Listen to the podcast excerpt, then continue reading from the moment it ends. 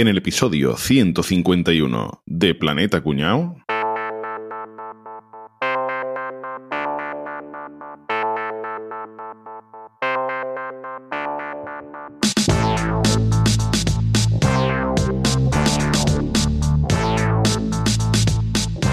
Chavales, os tengo que enseñar una cosa. No, mira, yo no vuelvo a picar, que la última vez ya todos saben lo que pasó. Que no, que no es eso, que no es eso. Vení, vení, vení.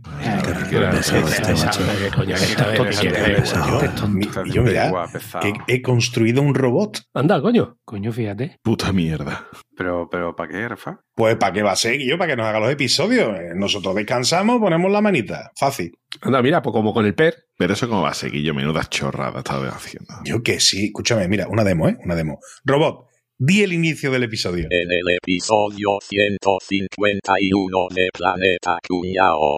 Pero si cuenta fatal. Ya, pero eso nos ahorramos. Mira otra cosa. Mira, robot, haz un teatrillo. Cuando si se cae el de en medio. Pom, pom, pom, pom, pom. No sé yo si me convence esto, ¿eh? Y yo que sí, tío, que sí, que esto cuela y no se va a enterar ni el tato. Robot, los tweets. El siguiente es de Pedro Sánchez. Arroba Sánchez Castejón. Con mis colegas en el restaurante Luna Rosa, comiendo una pizza cojonuda. Pero vamos a ver que de verdad, Rafa, esto, esto no funciona. ¿eh? Yo, que sí funciona. Robot, dilo del Patreon. Pero que Patreon ni que Patreon, panda de tiesos. Ya estáis con la chapa de la mendicidad. Anda y a ver si hacéis teatrillos más cortos. Que esto no hay quien lo aguante, que no os soporto ya ni yo. Y seguro que luego encima coláis una promo. Yo, de verdad, que en mis pruebas, el local funcionaba, en mis pruebas iba mejor, ¿sabes? Anda vete a tío. enchufar micrófono informático. ¿A, a- a enchufar qué? Teatrillo Ever.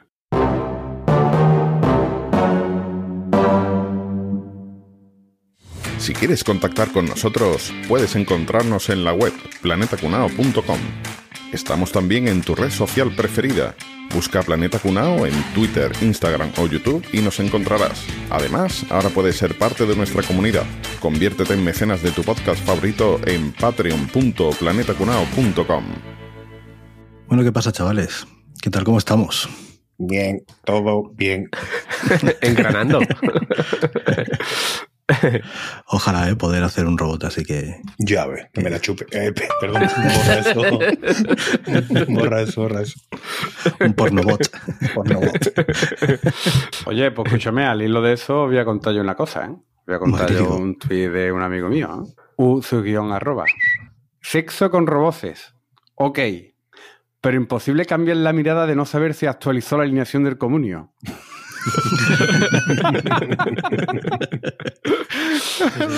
Que tiene toda la cara sigo diciéndole como robots o roboces. Pero a mí lo de roboces me suena fatal. Fatal, sí, sí, sí. Roboces, roboces. Roboles. Que yo creía que, que usted era ahí fino y tal y hablaba ahí en... Roboces. Pero nadie dice, nadie dice robotes porque se lleva todo el premio. efectivamente, efectivamente. Curioso de dónde viene la palabra robot. Proviene del vocablo checo roboto, que es una tipografía bastante bonita Sí. que usamos Sí. mucho en web. Eh, proviene del vocablo checo roboto, que significa esclavo, y viene por una novela, ¿no? Que, que hablaba de eso, ¿no? Una novela futurista que hablaba de, de máquinas que harían el trabajo de, de las personas. Había una etapa de mucha experimentación con los temas mecánicos y demás. Eh, estamos hablando de una, una época de posguerra, ¿no? Donde había que ponerse las pilas para coger ventaja Ujú. sobre, sobre el resto. Ese es el origen del término, ¿vale? Fíjate. Bueno, vos que lo de los roboces viene por, eh, por un tuit muy famoso de arroba Frankie Sebas, que es como una, como una entrevista de trabajo, y dice, bueno, ¿y qué experiencia tiene en inteligencia artificial? Dice, ¿lo de los roboces? Eh, Sí, sí, eh, ya, ya le llamaremos.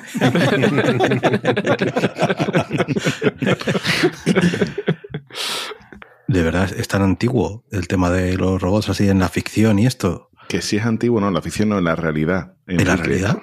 Que si es antiguo, te va a sorprender lo que te voy a, A ver. contar, ¿vale? Porque, bueno, la historia de los robots pues, tiene su origen en el mundo antiguo, ¿vale? Es cierto que el concepto moderno empezó a ser desarrollado un poco a partir de, de lo que es el inicio de la revolución industrial, ¿no? Que ya se empieza a utilizar una mecánica un poco más compleja, más eh, con la, también la electricidad y todo esto. y hace, hace posible mm, que haya máquinas mucho más sofisticadas de lo que había antes, ¿no? Pero, pero ya te digo que el, el tema de los robots viene de mucho más lejos, ¿vale? De hecho, bueno, en casi todas las mitologías, ¿vale? Mm, Puedes encontrar referencias a artificios o a cosas que cobran vida, que se puede Ah. considerar como un proto-robot. Por ejemplo, está el tema de Pigmalión y Galatea, ¿vale? que es una, eh, es una de las de lo, lo que se dice que es el primer robot que existe, digamos, en la historia, aunque sea ficticio, porque es una mitología. También la mitología griega, Hefesto, que es el dios de la forja, crea mesas con tres patas que pueden moverse por sí solas, crea un hombre de bronce. En Hefesto, en Hefesto. En Hefesto, claro. en Hefesto. Efectos especiales. Y también, bueno, la- en la leyenda judía están los golems, ¿no? Que no dejan de ser... Eh, mm, Golem son amores. Y es que goles son amores, programa de televisión. Eso con profundidad, ¿eh?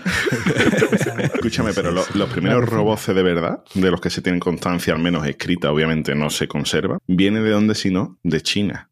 ¿Vale? Porque al final los, primeros robots se tienen que construir en China, eso está claro, Pues sí. ¿vale? Como los de ahora. Y es du- durante la dinastía Zhou que se dice que un artesano, un artesano real Un artesano. fue un artesano. Y me ha salido lo del pueblo que se me está pegando.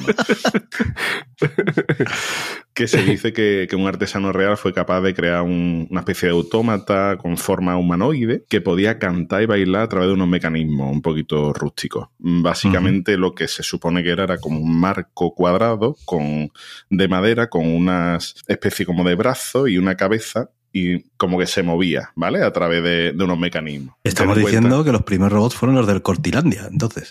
Sí, bueno, una marioneta, básicamente. ¿eh? ¿Vale? Eh, una marioneta, pero con un tipo de mecanismo para que pueda hacer esos movimientos por sí solo. Estamos hablando del siglo X antes de Cristo. Joder. Me cago en Dios. 10 antes de Cristo.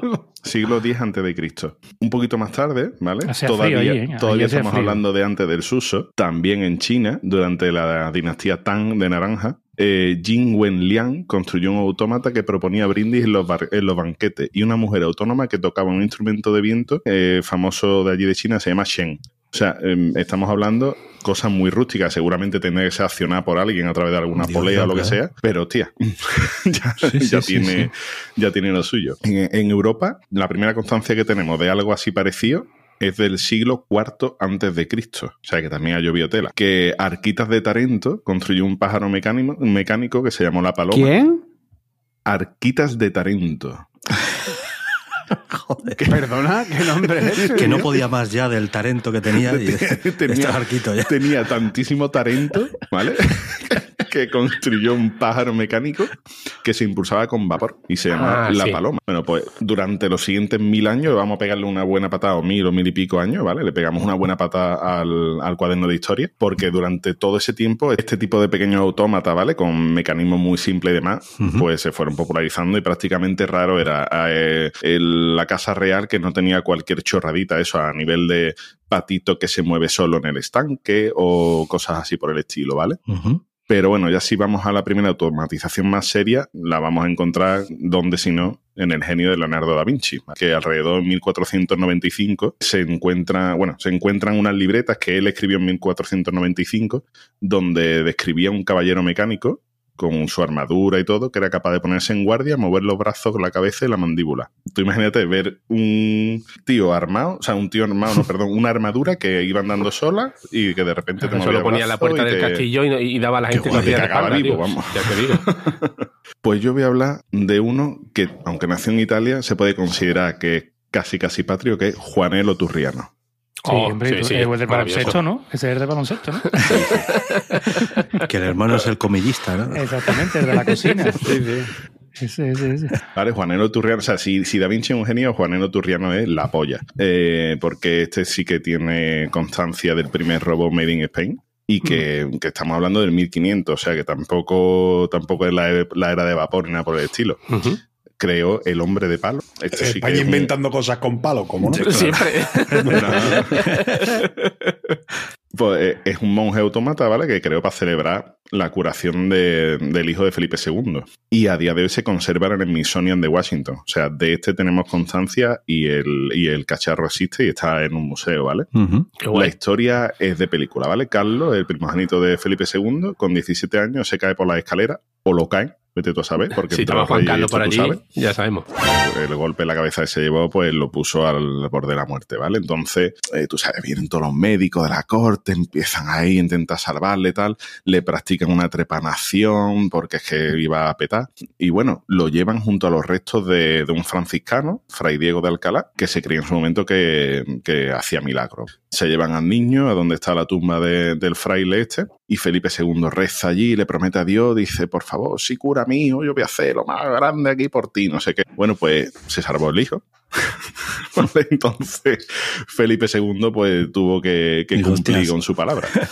Y le mandó al relojero del rey, que era Juanelo Turriano, le mandó a construir algo que fuera increíble, ¿vale? Que, que la gente no, cuando lo viese se quedase flipando. Y creó este autómata, eh, buscad imágenes porque la verdad es que es, es chulísimo, ¿vale? Y mm, el, el este eh, tenía la misma cara que el fraile este que, que os comento, que es Fray Diego de Alcalá, ¿vale? O sea, lo hizo a la imagen y semejanza del fraile. Y el monje caminaba, se daba golpes en el pecho entonando el mea culpa, alzaba la cruz y el rosario y movía los labios como si estuviera orando. O sea, mm, Madre una puta pasada. Pero es que no es solo este el único autómata que, que se conserva de Juan Turriano.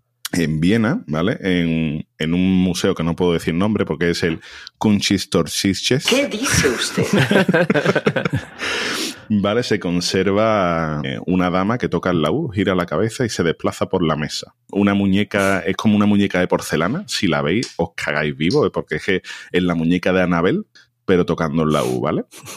Y se dice que, mm, que además había creado otros muchos autómatas que paseaban por Toledo y demás, o sea que incluso hay como una leyenda de que había un robot creado por Juanelo Turriano que todos los días iba al Palacio Arzobispal a por la comida de Juanelo para llevársela a su casa. O sea, imaginaros cómo podía ser el tío este, ¿vale? De, de supergenio. Podemos pasar ya a otro tipo de robot, que son los autómatas jugadores de ajedrez. Ah, es que eso es como muy famoso, ¿no? Es como- Claro, es que Sí. hubo uno que es famosísimo, que es el turco, ¿vale? Que se Sí. creó, en- pero estamos hablando que este se crea en 1769, cuando los inventos de Juan Turriano, por ejemplo, son del Son de 1500. O sea, han pasado ya dos sí. siglos y pico, ¿vale? Desde entonces. Bueno, pues el turco es una cabina de madera, ¿vale? Pequeñita, con un maniquí arriba, vestido con una túnica, un turbante y sentado allí, ¿vale? Que el maniquí pues, lo que hacía era que movía las fichas de ajedrez, pero es que tú podías jugar contra él. De hecho, hizo giras por toda Europa y demás. Incluso, incluso tuvo una partida contra Napoleón, que es bastante famosa, ¿vale? Entonces sería Y es que- mentira. No, no, no, bueno, sí, claro, porque Pero Napoleón es ya sabemos que no existió. Del turco tampoco. Porque cuando Napoleón es visto- falso. Pero bueno, ahora voy a contar lo de si el Esa- turco es pero esa es la no máquina también. de la película aquella de Tom Hanks, ¿no? De Big, ¿no? Era la máquina aquella Correcto. de brujería. O sea, sí, sí. O sea, Una si tú ves así, ¿no? la imagen, es ese, es el personaje. Pero, pero es eso. Y mm, bueno, Napoleón perdió una partida de ajedrez contra el turco. Y es que Napoleón intentó hacer el jaque pastor y se ve que, que el turco dijo, espérate, yo, vamos, yo no sé jugar al ajedrez y yo sé lo que es jaque pastor, imagínate una máquina que está diseñada para eso, ¿vale? Pero, Se pero lo esa, esa máquina funcionaba de verdad. O sea, ¿cómo funcionaba eso? No entiendo. Eh, pues funcionaba porque tenía un maestro de ajedrez metido dentro, Ah, amigo. Cago la leche.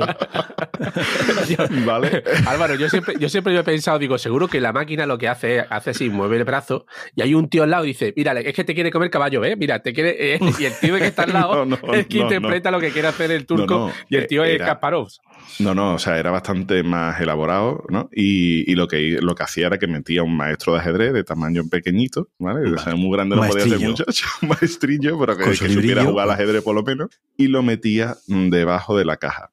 La caja es cierto que tenía unos mecanismos para que el maniquí que había arriba fuera el que moviera las fichas, ¿vale? O sea, que eso sí que lo vale, hacía el propio maniquí. Y dices tú, bueno, ¿y el maestro qué pasa? ¿Tenía un pinganillo por donde decía los movimientos? No. Lo veía por los ojos del maniquí. Ostras. O sea que la máquina realmente tenía cierta elaboración. ¿Qué Tenía pasa? Que, ¿eh? que aunque el jugador de ajedrez que estaba dentro no fuera muy bueno, jugaba también con el nerviosismo del de enfrente viendo a Un una robot. puta- un puto Claro, robot tío. jugando contra sí, ti, sí. ¿vale? Que no es lo mismo que un programa de ordenador que dices tú, bueno, pues estamos viendo, ¿vale? Ya entendemos eso.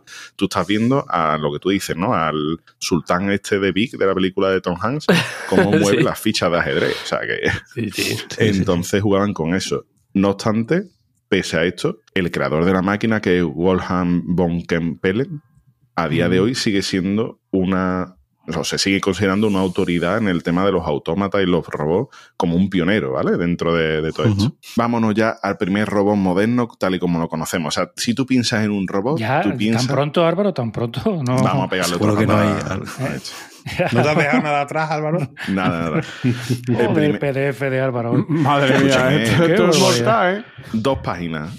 Dos páginas. Pero bien, Pero bien, bien, bien bien. cargado. Con- condensada con la letra pero al Tiny Roman LED eh. tamaño Al 6, ¿no? de puta. Escucha, el primer robot moderno, ¿vale? Lo que sería una, un, tío de mm, un metal mm, y que se mueve y que haga cosas fue Electro, ¿vale? Que estaba creado por la Westing Electric Corporation, ¿vale? Para la. Exposición Universal de Nueva York de 1939. Era un bicharraco que medía dos metros, pesaba unos, un, eh, unos 120 kilos aproximadamente, podía caminar, podía eh, decir hasta 700 palabras, tenía un fonógrafo dentro y podía decir hasta 700 palabras, fumaba cigarrillo, que hoy en día eso tenía muy mal visto, inflaba Bender. globos, movía la cabeza, ¿no? los brazos, vender, sí, sí, o sea, y además buscaba, buscaba por ahí fotos que es súper eh, súper Me hace gracioso. mucha gracia que una prioridad de la gente que hizo ese robot era que fumara. Que fumara. Estaría financiado por la. Por la Philip Morris, ¿no? Por Philip Philip Morris en Morris, aquella época. Bueno, el cuerpo consistía en un engranaje de acero y esqueleto con de levas y demás, ¿vale? Y tenía ojos fotoeléctricos que podían distinguir entre luz roja y verde, ¿vale? Y después lo que es el, el cerebro, entre comillas, pues consistía en 48 relés eléctricos que funcionaban como si fuera una centralita de telefónica. Claro. Al año siguiente de la exposición universal le crearon un compañero que fue un perrito, ¿vale? Para que la acompañara y fuera dando paseos por allí. Y ya, bueno, ya de ahí, pues... Y que también fumaba, seguro. también, O sea, seguro. fumaba, solo sabía 700 palabras, eh, un nini, un nini dartónico, ¿no? Solo rojo y verde. Fumaba, y el bueno, le perro, me imagino que sería un perro de raza peligrosa, ¿no? tirarse feo, ¿no?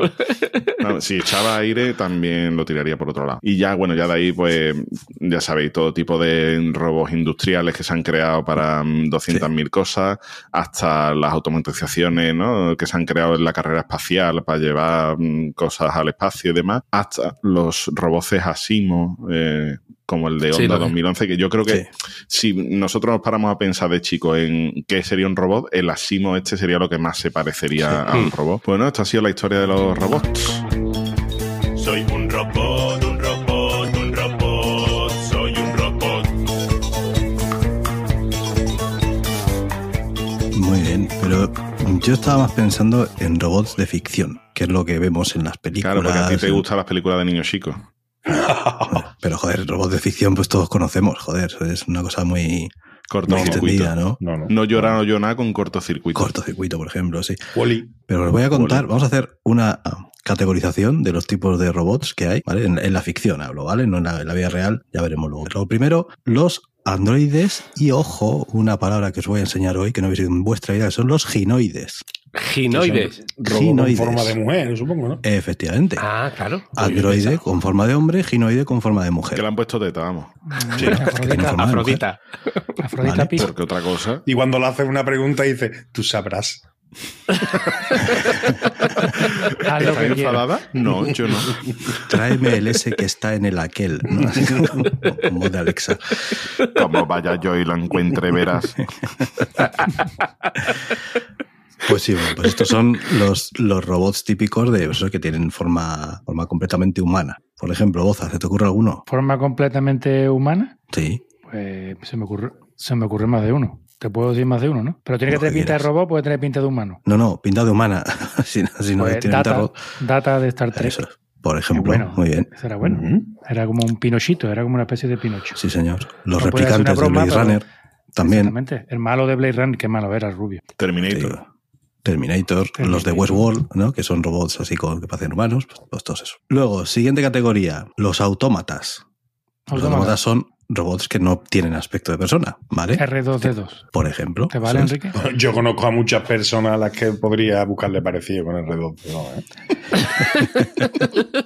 ¿El ¿R2D2 es el largo o el chico? Es que siempre El- el- el- el- la papelera, R2 Eso es la papelera. la papelera, ¿no? Otro que yo también me sé, Enrique, C3PO. Por ejemplo. C3PO es Android. El ¿no? novio, No, el no. novio de R2D2. Android no. C3PO no es Android. No porque se ve claramente que es un robot. O sea, los androides son que tienen Ah, aspecto vale, humano. vale, que, te- Claro. que tienen aspecto humano. la vale, película vale, le dicen vale, androide, ¿no? A, a C3PO No. le dicen androide. Esto es otra categoría que son los droides. a Ah. Era un droide. Porque, droide. claro, Cierto, George Lucas registró ese nombre cuando hizo Star Wars, droides. Entonces todo lo que salga en Star Wars son droides. Es verdad, es un droide, ¿cierto? No Porque un androide. sí. Lo que les caracteriza es que, aparte de tener inteligencia, tienen sentimientos. Los robots de Star Wars siempre tienen sentimientos. Pasan miedo, se alegran, tal, ¿vale? Eso es una cosa característica solo de, de Star Era, Wars. era un poquito como Álvaro, ¿eh? era también un poquito negativo C3PO, ¿eh? Sí, sí, es de los que ve parece el vasito medio vacío siempre, ¿eh? Sí. El C3PO. Eh, Era realista, era Vamos a ver, realista. un arbarito yo- de la vida, ¿eh? Boza, yo depende. Yo es solo por llevarte a la contraria. O sea, que puedo llegar a ser hasta positivo. Nada más que por joder, una ¿no? pila. Positivo por joder. Bueno, siguiente categoría, los vehículos sintientes, vehículos con inteligencia. Kit, claro. Por ejemplo, claro. Ojo, HAL 9000, el de 2001, ¿no? Que son, no, no- no tienen tío. ningún tipo de aspecto, pero son... Bueno, era un ojo. Sí, y Kit era una, una luz roja, ¿no? Que iba de lado a lado así. No, en la pantalla Y, era. y eso, rosito la pantalla esa roja que hacía. También. Siguiente categoría, los bots. Estos son robots. Estos son que los de hacen- Telegram. por ejemplo. Son- en la ficción son robots que desempeñan un único trabajo. Por ejemplo, la chacha de los supersónicos. ¿Os acordáis que tenía un robot que era una como una sirvienta? Ah, Que verdad. siempre con la aspiradora corriendo de aquí para allá.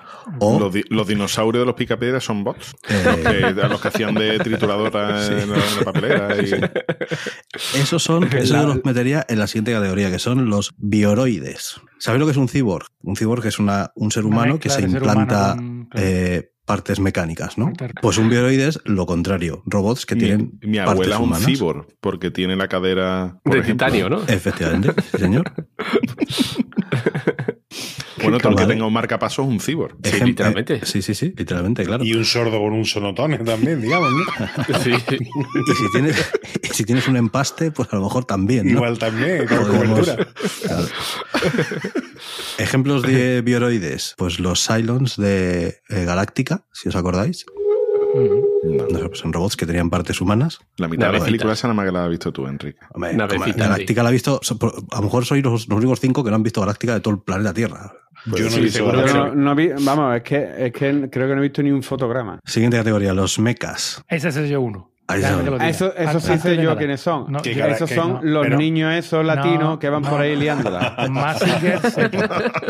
¿Qué coño es un mecha, tío? Definidmelo primero. Mazinger Z un mecha. Dice lo que es un que Ah, vale, los Robots gigantes pilotados. Claro, claro, claro. Seguimos, los robots que se transforman en cosas. Transformers, por ejemplo, ¿no? Son Ah, vale, claro. robots que luego se convierten en otras cosas. Y ya para terminar, los dos últimos, insectoides. Insectoides Hostia. son robots que tienen forma de arañas. Oye, El caso es que, por ejemplo, si os acordáis de la película de Wild Wild West, ahí salía un, como una tarántula así gigante que pilotaba el, el malo. ¿Cierto? Ah, vale, vale, sí, sí, que era un vehículo, sí, sí. Canta comentó una cosa, Enrique, que, que no quería dejarla pasar, ¿vale? Dice, me acuerdo de, de un tuit de mi amigo My Life Disease, que dice, el cine porno ofrece una visión distorsionada de la realidad, no como Transforme, que narra de modo certero la problemática de ser un robot capaz de transformarse en un vehículo en la sociedad actual. Oye, ¿sabéis, que el robot más grande del mundo es tan alto como Mazinger Z, del Mazinger Z de, de los dibujitos? Lo diseñó una compañía japonesa que se llama Sakakibara Machinery Works. Este Mazinger Z que se llama Mononofu, se llama, que algo significará en japonés, Que mide tiene solo un fu. 8,5 metros. 8,5 metros de alto. Pesa Fíjate. 7.300 kilogramos. Es capaz de mover torso, los brazos y de disparar una pistola que le han puesto también tela de, tela de grande. Escúchame, ¿y cómo saben cuánto medía eh, Mazinger Z los dibujitos, Muy cojones? fácil, tío. Tú pones un, un- el Pero tú muñequito de la medía, persona medía la tele, medía la tele y a partir de ahí. Y si la tele era más grande, pues Mazinger Z era más grande. Si ponen un proyecto de... Ahí está. Y bueno, ya por terminar, la última categoría son los nanobots, que son eh, robots microscópicos, ¿vale? Que se juntan para hacer cosas. Lo que nos inyectado a nosotros Eso, con la vacuna, con ¿no? la- Con la con la vacuna, claro. Eso, Los, sí. los nanobots de grafeno, Eso es. eso, que, que dice que te, te toquetean por dentro. En, Me la- ha quitado Te la- pegan los tenedores en el brazo. en- en las películas de Marvel, que vosotros, por supuesto, no habéis visto y Yo no sí, os yo sí, ocurriría. Ni una. Tú sí, sí, Roza, Enrique. pero sabes que la armadura de Iron Man pues está hecha con De nanobots. nanobots. Se juntan ahí Ah, vale. muy rápido. Yo lo sabía también, esa parte también la Sí, sabía. sí, sí. Y nada, pues esta es la clasificación de robots de ficción. Ya no hay, ya no hay más A categorías. mí, me- a mí se me ha quedado en el tintero porque, claro, también el Bender. Bender es un eres. android. Es un. Bender ¿Qué era- es Bender? Un droide, ¿no? Es un droide, ¿no? Un robot con Bueno, sentimiento. droide no, porque no sale en Star Wars. No, Exactamente. Por no, ahora. No, no. Eh, hemos quedado es, es en que, lo ha dicho Enrique, coño, que no es un androide, es un, Es un autómata. Un autómata. autómata. ¿Y Wally? Wally es un bot. ¿Un bot? Sí, porque trabaja. Hace Y trabajos. vender también, ¿no? Y se enamora. No vende que va a trabajar, vende solo fuma. Que es otro que habían diseñado para fumar.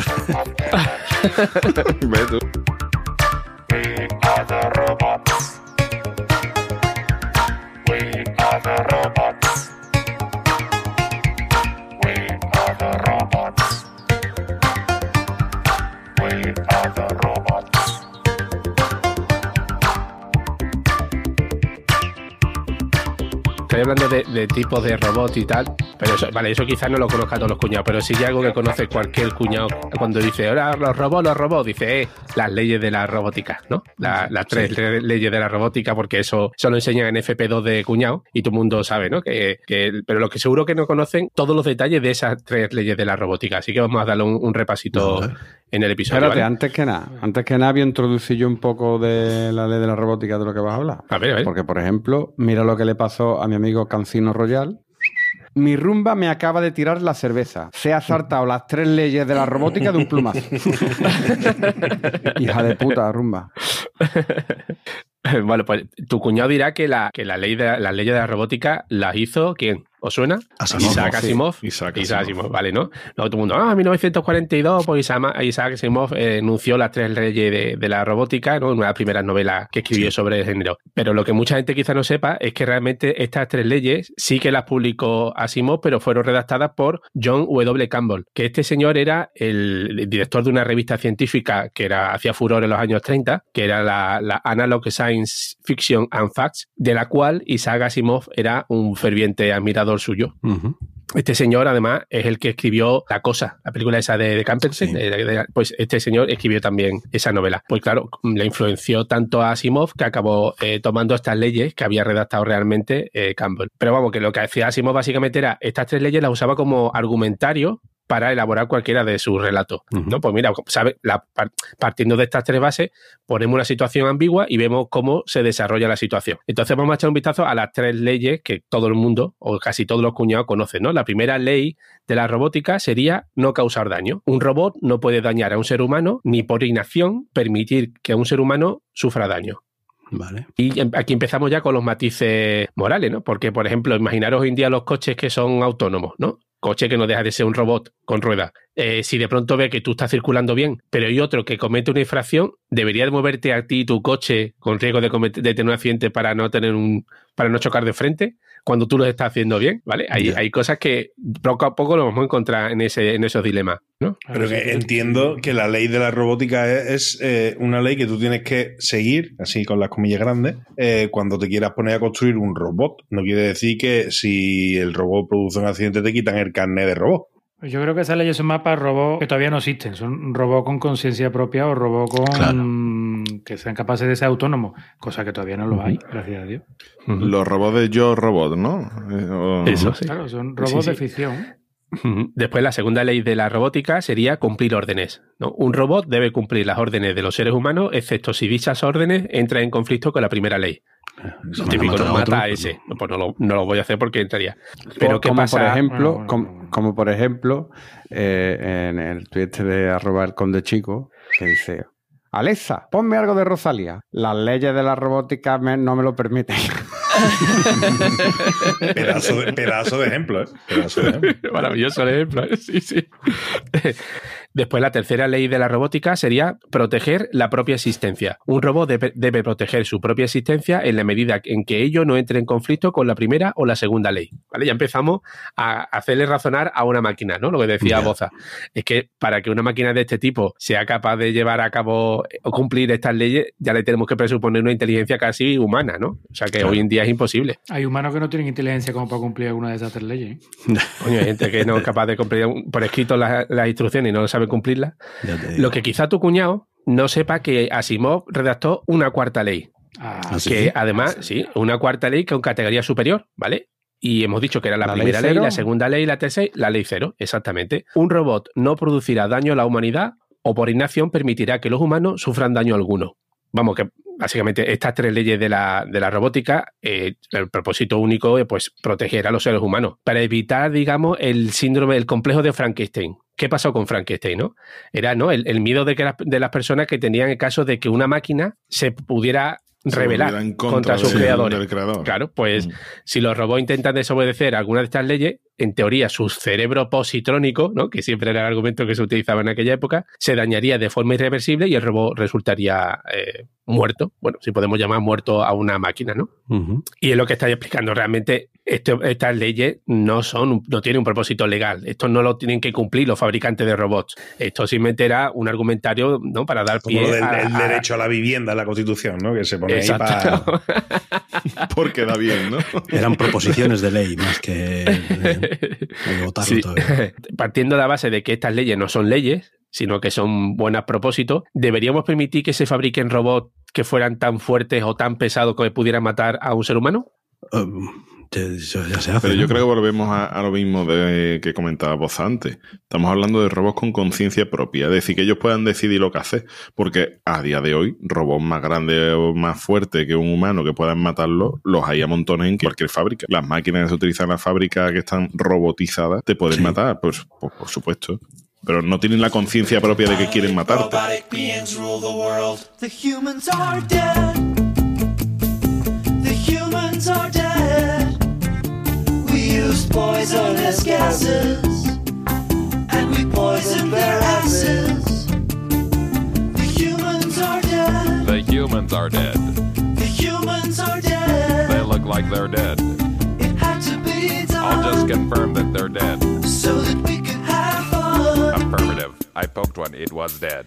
Their system of oppression. Bueno, y ahora nos vamos a la vida real. Hemos hablado de los tipos de robots que hay en la ficción. Ahora vamos a ir a la vida real, que lo mismo no se diferencia tanto. Algo Vamos sí, porque no es tan bonito, ¿no? Eh, pero sí, sí, hay bastantes similitudes. Tenemos que diferenciar entre dos tipos de robots en la vida real. Los robots que utilizamos en la industria y los robots que se utilizan o se van a utilizar en el ámbito doméstico, en las casitas de la gente, en los hospitales, los colegios, etc. Si te metes en el tema de los robots industriales, flipa, porque obviamente hay una industria ahí antiquísima, ¿no? Esto no es nuevo ni de ayer, ni de antes de ayer, ni muchísimo menos, con muchísimos tipos de robots. Robot cartesiano, el robot escara, robot cíclico o redundante, un robot de seis ejes, doble brazo, ahí eh, están categorizados y cada uno ofrece un tipo de, de solución. El robot cartesiano es un robot tres guías, alto y bajo, para para dos ejes, para el otro. dos ejes. Y tenemos el ejemplo en una impresora 3D. Ujú. Una impresora 3D cartesiana, ¿eh? que hay impresoras 3D Ujú. que, no, que no son cartesianas. Un robot de cara, eh, estamos hablando de los bracitos estos que cogen cosas de un sitio y se los Vale. llevan a otro y demás. O un robot cíclico que, que bueno, que es el robot que te puede hacer, yo qué sé, eh, de estos que, Que, te... que siempre te- vuelve. Que te pueden coger de varias posturas y hacerte lo mismo. Simplemente hacen operaciones de precisión. Los robots que se están utilizando, por ejemplo, en el ámbito sanitario para practicar operaciones por la paroscopia, que toman sus propias decisiones y demás, y ellos entran así. ahora mismo eso forma un poco todavía parte de la ciencia ficción o de la investigación, pero más o menos por ahí van los tiros. Y bueno, el resto de tipos de robots, seis ejes, doble brazo, eh, que son bastante complejos. Yo es que siempre he flipado con el tema de los robots porque me- incluso hoy en día que más o menos puedo comprender cómo se fabrica, me sigue pareciendo una cosa bestial. Y que tienes uno, y que tienes uno seguramente en tu casa, ¿no? Que, que- que eso también es una cosa, que casi todos tenemos ya robots en casa. Claro, te he hablado de, lo- de los industriales, ¿no? Que pensamos en la fábrica, pensamos en la industria, pero me- lo doméstico es lo que a mí verdaderamente me flipa, porque es que están, como tú dices, caballero, están aquí ya, llevan mucho tiempo con nosotros y mucho recorrido que les queda, que les queda. Primer ejemplo, la rumba, ¿no? El- el- el- la barredora hecha que tenemos en, en casa ya prácticamente todo es un robot. Después, yo no sabía que esto existía, pero existe una rumba, un robot, pero en vez de limpiarte el suelo, lo que hace es cortarte el césped. Hay un rumba Sí, corta sí, césped. ¿no? sí, sí, una sí, mara- sí. eso tiene que Sí, ser una maravilla. Eso Claro. tiene que ser. Sí, sí. Bueno, pues esto es como, como el, el tuit este de mi amigo Serhan. Siempre tengo la impresión de que el robot aspirador empieza su rutina de limpieza refunfuñando. Otra vez a limpiar salón, que no puede estar uno tranquilo un día en esta casa si no quería pelo en el suelo, no haber traído un chucho a casa que estoy hasta los huevos ya, hombre, por Dios. Todo eso es cuando sale de la sé si le base. puede poner Cuando sale de la base y empieza así a, a mirar un poquito para el lado, como diciendo, "Me cago en su Y muerta otra así, vez. Otra vez. Ah, vale. Sale primero. Pues ahí Que si no estoy yo, os come la mierda. ¿no? Creía que era la mía la única que no tenía un ligero problema de equilibrio y siempre caía un poco a la derecha. ¿no? La mía es que no con una línea recta ni para su muerta. Escúchame, Rafa. Yo lo que necesito es el robot que cuando llaman los comerciales de la electricidad, de lo de las placas solares, de, que de- descuelgue el telefonillo y diga que no, que no queremos, ¿vale?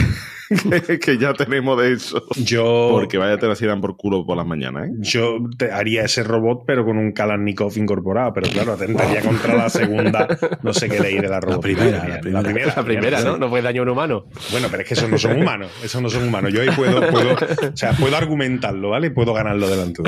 Hay robots de vigilancia. Hay robots que tú pones en un cortijo y se van dando vueltecitas por ahí. En el momento que ven cosas raras, en vez de colocar una cámara estática en un poste, eh, pues pones la cámara con ruedecitas y demás, lo harto de una rumba y te va avisando si detecta movimiento.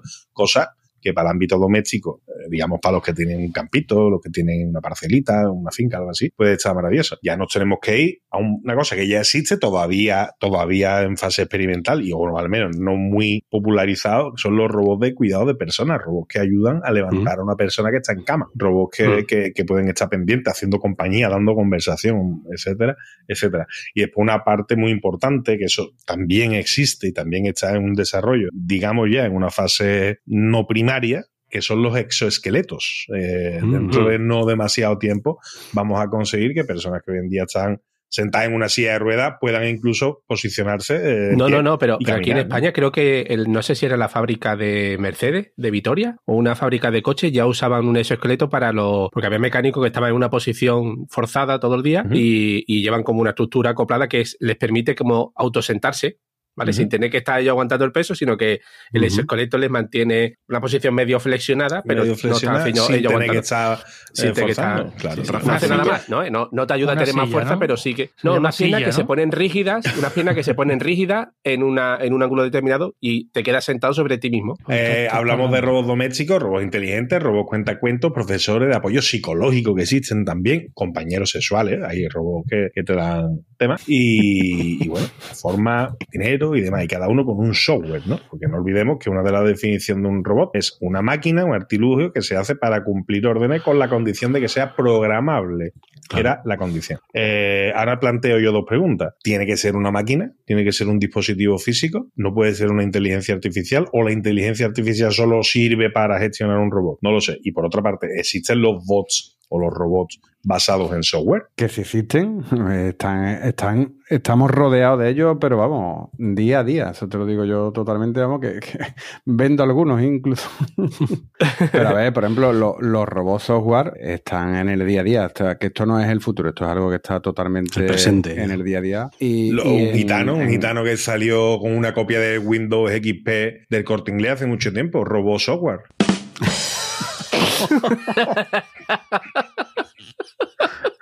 Madre mía.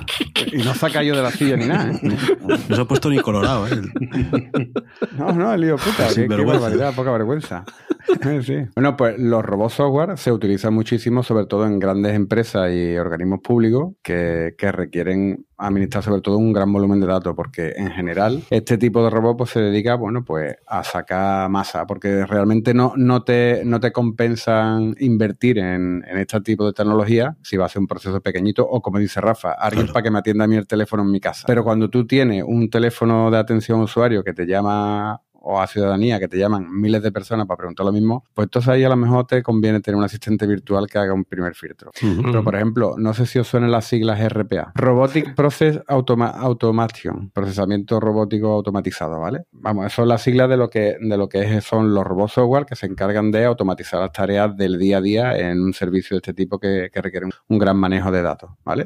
¿Cuáles son las ventajas que ofrecen con respecto a la automatización o con respecto a la tarea humana? Bueno, pues que son tareas, son tareas normalmente de escaso valor, en vez de tener que estar una persona haciendo repetitivamente un manejo de datos simple, bueno, pues como esto requiere un gran volumen de trabajo, pues eh, se programa el robot y el robot se encarga de hacerlo. ¿Conocéis las macro de Excel? Bueno, pues esto sería como una macro mucho más inteligente que es capaz de repetir una serie de tareas entre diferentes aplicativos y haciendo un montón de cosas.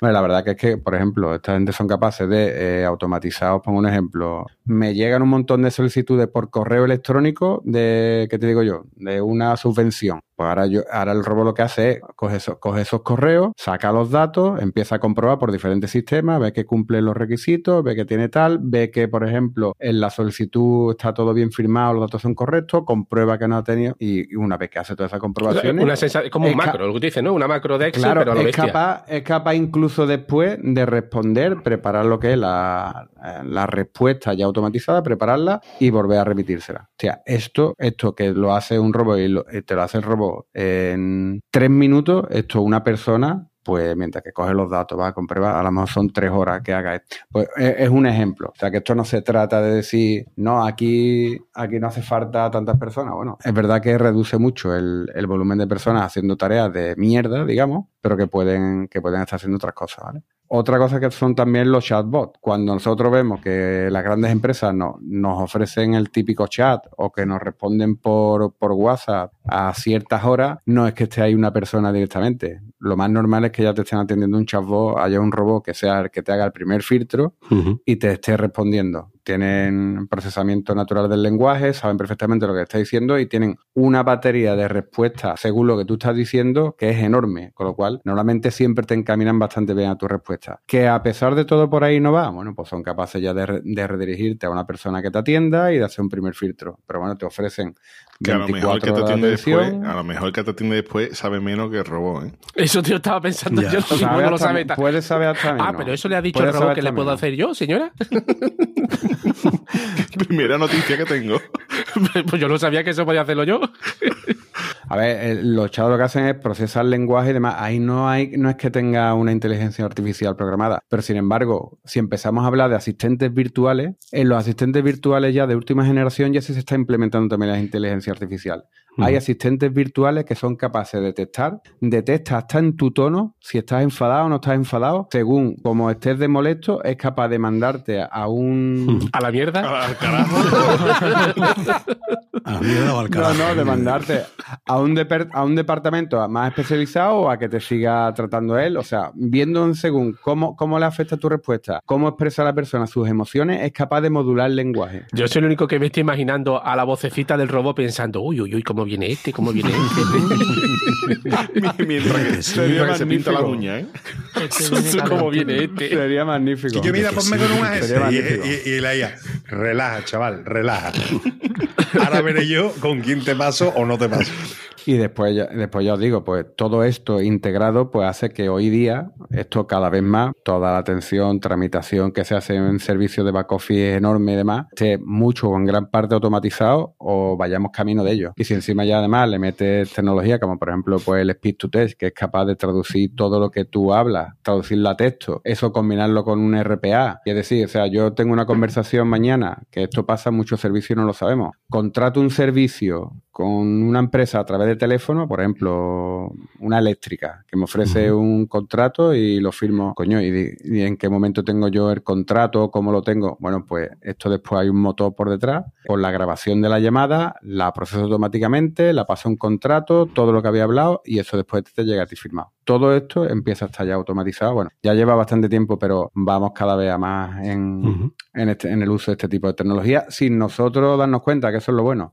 Oye, mira, hablando esto de, de que si habrá en el futuro los robots nos quitarán el trabajo, o gran parte de un trabajo, ¿no? De un trabajo repetitivo y tal. Eh, hace años en, en la revista de Wire eh, leí una, una entrevista a Hans Moravec, que era un profesor de- del Instituto de Robótica de, de la Universidad Carnegie Mellon, que este hizo un, un- no, predijo cuándo los robots serían capaces de quitarnos el trabajo. Ujú. ¿vale? Él- esto fue en el 1995 aproximadamente. Dijo que en el 2010 tendría la inteligencia de un lagarto. En el 2020 la inteligencia de un ratón, en el 2030 in- la inteligencia de un mono y en el 2040 los robots y la inteligencia artificial, entiendo que sería, ¿no? Por extensión, serían capaces de tener la inteligencia de un ser humano. Y que en el 2040 no habría, palabras textuales suyas, ¿eh? no habrá trabajo que la gente pueda hacer mejor que un robot. Y además, las máquinas comenzarán a miniaturizarse ellos mismos, ¿no? A nivel subatómico, haciendo innecesaria la presencia de los seres humanos. Y además predijo cómo llegarían los robots a nuestra vida. Y esto sí que dices tú, hostia, en el 95, ¿eh?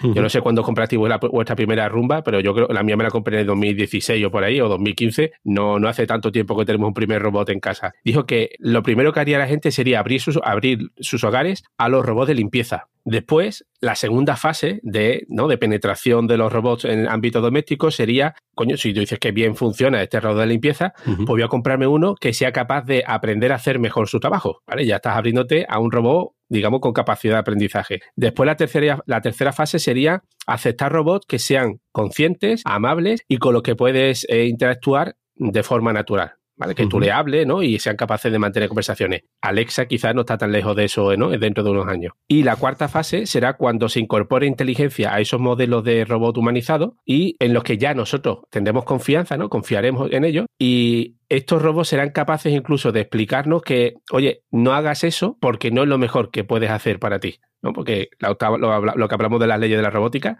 un robot será, será capaz de saber cuando lo que estás haciendo no es bueno para ti mismo. Y como ya confiaremos en esas máquinas, le haremos caso. Yo creo que Caballito se equivocó. Primero han llegado los robots de limpieza. Después llegarán los que te hagan de comer y la compra. Y después con los que folles. Y a partir de ahí Sí. todo lo demás. Ya está ganado, ya está ganado. claro.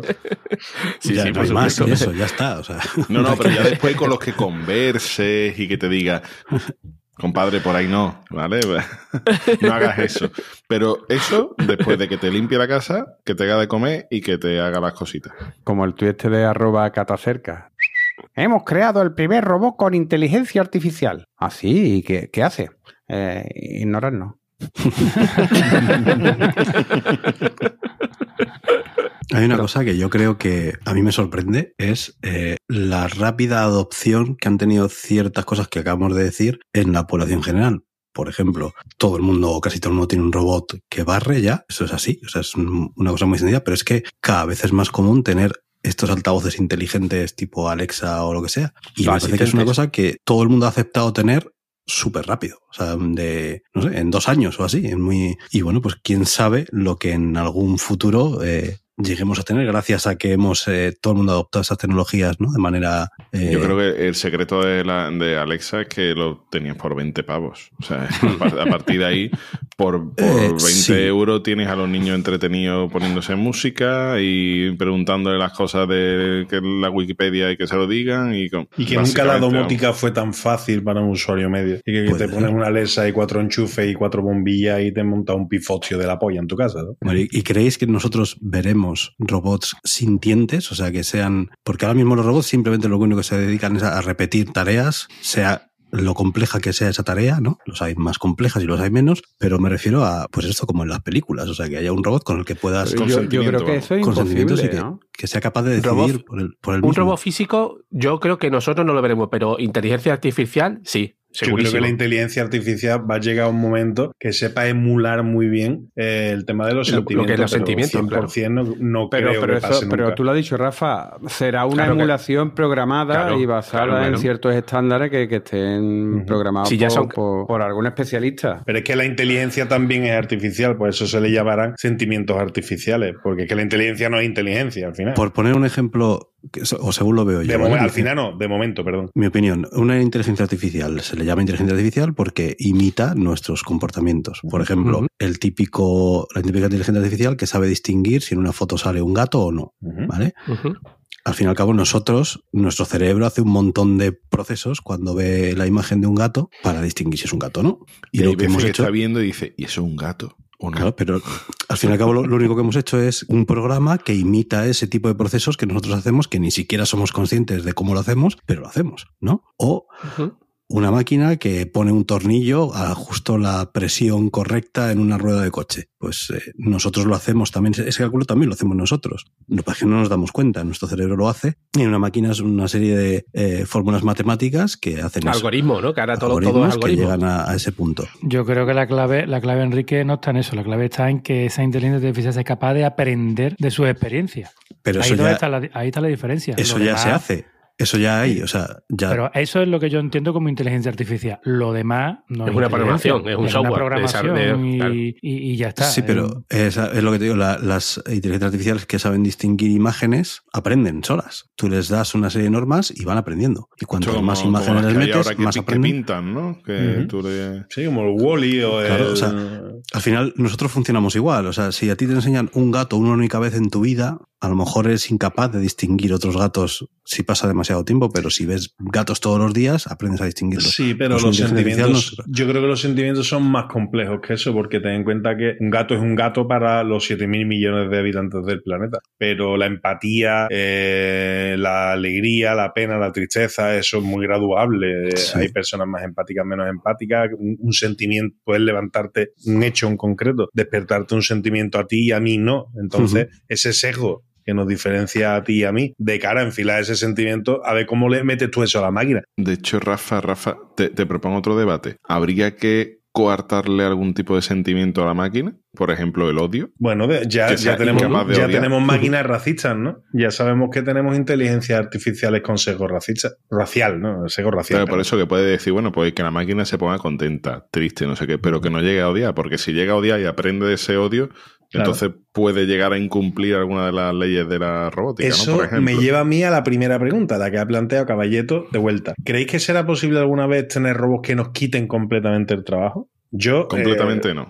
No, no, yo, yo es que no, no, yo a esa respuesta, el sí está más que asumido. Ya podremos hablar si nos quitan el trabajo o nos quitan de trabajar. ¿va- O un ¿vale? tipo de trabajo. ¿Nos quitan el trabajo o nos quitan de trabajar? Que eh, hay un matiz importantísimo ahí. Eh, ¿De quién van a ser esas máquinas? Pues Ah, cuando respondamos a esa pregunta, podremos responder otras tantas, ¿no? Eh, los sesgos, si le podremos decir tú vas a ser más o menos de Vox, o vas a ser más o menos de Podemos, o vas a, vas a ser más racista, menos racista, más machista, más feminista, etcétera. Pero ¿quién va a controlar la máquina? ¿De quién va a ser? ¿De quién va a ser? Porque ahora mismo tenemos coches autónomos que, que un proveedor te puede controlar en remoto y tomar decisiones sobre Y él sin contar contigo. desactivarte o el desactivarte coche, sí, el sí. coche porque tú has estado poniendo los aparíes en redes sociales, como le pasa a Tesla, por ejemplo, ¿no?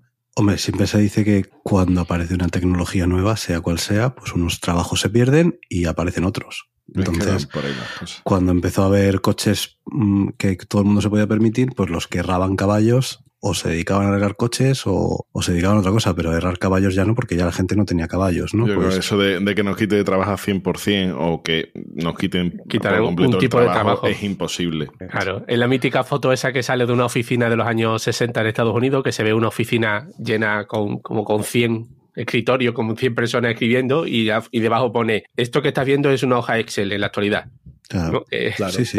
Pero, por ejemplo, Rafa, tú y yo nos dedicamos a un trabajo que hace mm, 20 años no existía. Mm, No, no, no tengo yo una postura ludita con eso, ni muchísimo menos. Pero no me refiero, yo no me refiero si me va a robar el trabajo. De, de- de hecho, la pregunta que, me- o sea, tengo claro que sí, que, va, que Ujú. después habrá otras profesiones que, hoy no existen ni tenemos en la cabeza y todo eso. Sino el matiz donde yo debe, que no sé si nos van a quitar el trabajo, es decir, se van a adueñar Y una serie de en la personas calle, ¿no? de las máquinas y, y van a decir, para aquí se va a producir, esa gente va a tener un- una renta universal que le van a cobrar una- un sueldecito todos los meses, pero por no trabajar porque es que no va a hacer falta. O un escenario que a mí me molaría más y se parece más al de ciertas películas, es el de tú vas a tener tu propio robot o tus propios robots que vas a poder ponerlos a producir y tú llevarle esas plusvalías. Como hacen los empresarios ahora mismo con los trabajadores, pues tú con tu robot. Bueno, Capria, te quedan material por ahí. o- Algo, algo ha quedado, algo bien. ha quedado por aquí. Qué bien, qué bien. Venga, venga, venga. Vamos, vamos con el, con el primero de arroba Erpali. Esta noche voy a salir y tengo una duda. Eh, ¿Se sigue haciendo el robo en la pista de baile? Siempre. no sale poco. No sale poco. Venga, el siguiente de arroba Doc Hannibal. Me he comprado un robot de cocina inteligente. Eh, ¿Y dónde está? Encargando unas pizzas. Venga, este es de arroba formalito él. Es de uno que llega a una tienda de música. ¿Tiene usted órganos? Dice, no. Dice, ¡Un robot! ¡Un robot! Ese tiene carga órgano. Ah, Tío, me ha gustado.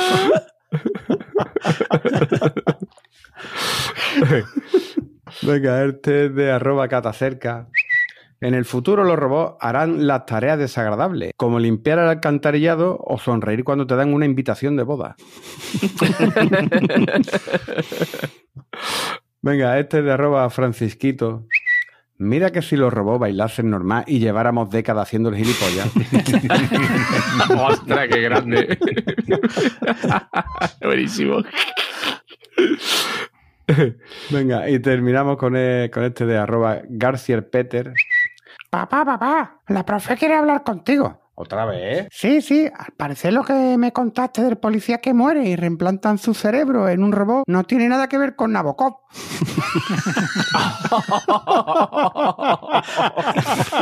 Madre. ¡Ostras, qué rebuscado, qué bueno! Otra vez. Ese matiz, ese matiz, otra vez. Me tiene manía la profesora. Ya, hasta aquí los tweets robóticos. Muy bien, pues una maravilla. Bueno, tío. Como siempre. Venga, chavales, vamos a ir ya apagando la aspiradora y a la cama. que ya es hora. Así que venga, boza. No, tío. Rafa, no. Esa es mi despedida. Rafa, por alusiones. Hoy voy a ser un poquito original. Voy a leer una frase de Asimov, ¿vale? Vale. Pero no voy a leer la importante, voy a leer la que nos define a nosotros, a los cuñados, ¿vale? Aquellas personas que piensan que lo saben todo son una gran molestia para aquellos de nosotros que lo estamos intentando. Qué buena, qué buena, tío. Maravilla. Caballito. Pues mira, yo este, he aprovechado esta semana. eh, me podéis llamar experto en, en robots porque he arreglado la rumba que tengo Hombre. en casa, ¿vale? que se la había estropeado el láser y le he puesto uno nuevo que compré en AliExpress. Y eh, es que cuando lo he puesto en marcha estábamos flipando y diciendo, qué puta maravilla, ¿no? Que, que un chisme sea capaz de. de claro, y empieza a reflexionar y dice, madre mía, que el día de mañana un chisme de este sea capaz de, de quitarnos el trabajo, de, de, ¿no? de incluso de acabar con nosotros, ¿no? De evolucionar, de, de vivir fuera de la Tierra. Al cabo de un rato se quedó enganchada en la alfombra y dije, bueno, para todo, para todo eso falta bastante tiempo. Más de lo que parecía hace un rato, ¿no? Sí. Álvaro. Yo voy a hacer referencia a una cosa que a lo mejor no, no todo el mundo entiende, pero el robot Emilio será capaz de llegar al papel higiénico. No sé quién es el robot Emilio. Emilio. Y bueno, Capria. Bueno, yo me voy a despedir con una frase de, un- de James Altucher, que es un empresario y podcaster estadounidense que afirma, dice, los robots son la nueva clase media y todos los demás serán empresarios o temporales. Pues mira, Tucher. Ahí lo dejo. puede ser, puede ser.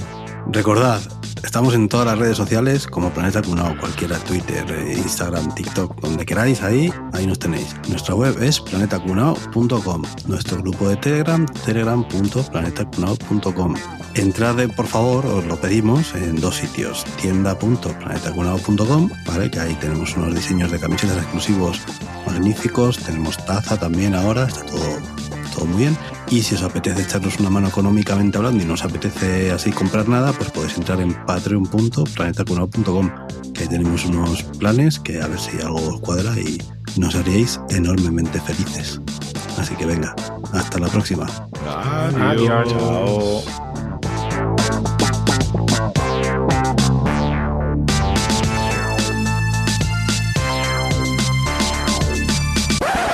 Menos mal que ya han acabado los brasas estos. De verdad que yo no sé cómo los aguantáis, si tienen la gracia en el mismo sitio por donde amargan los pepinos. Bueno, me voy a preparar la cena, que esa berenjena no se va a hacer sola.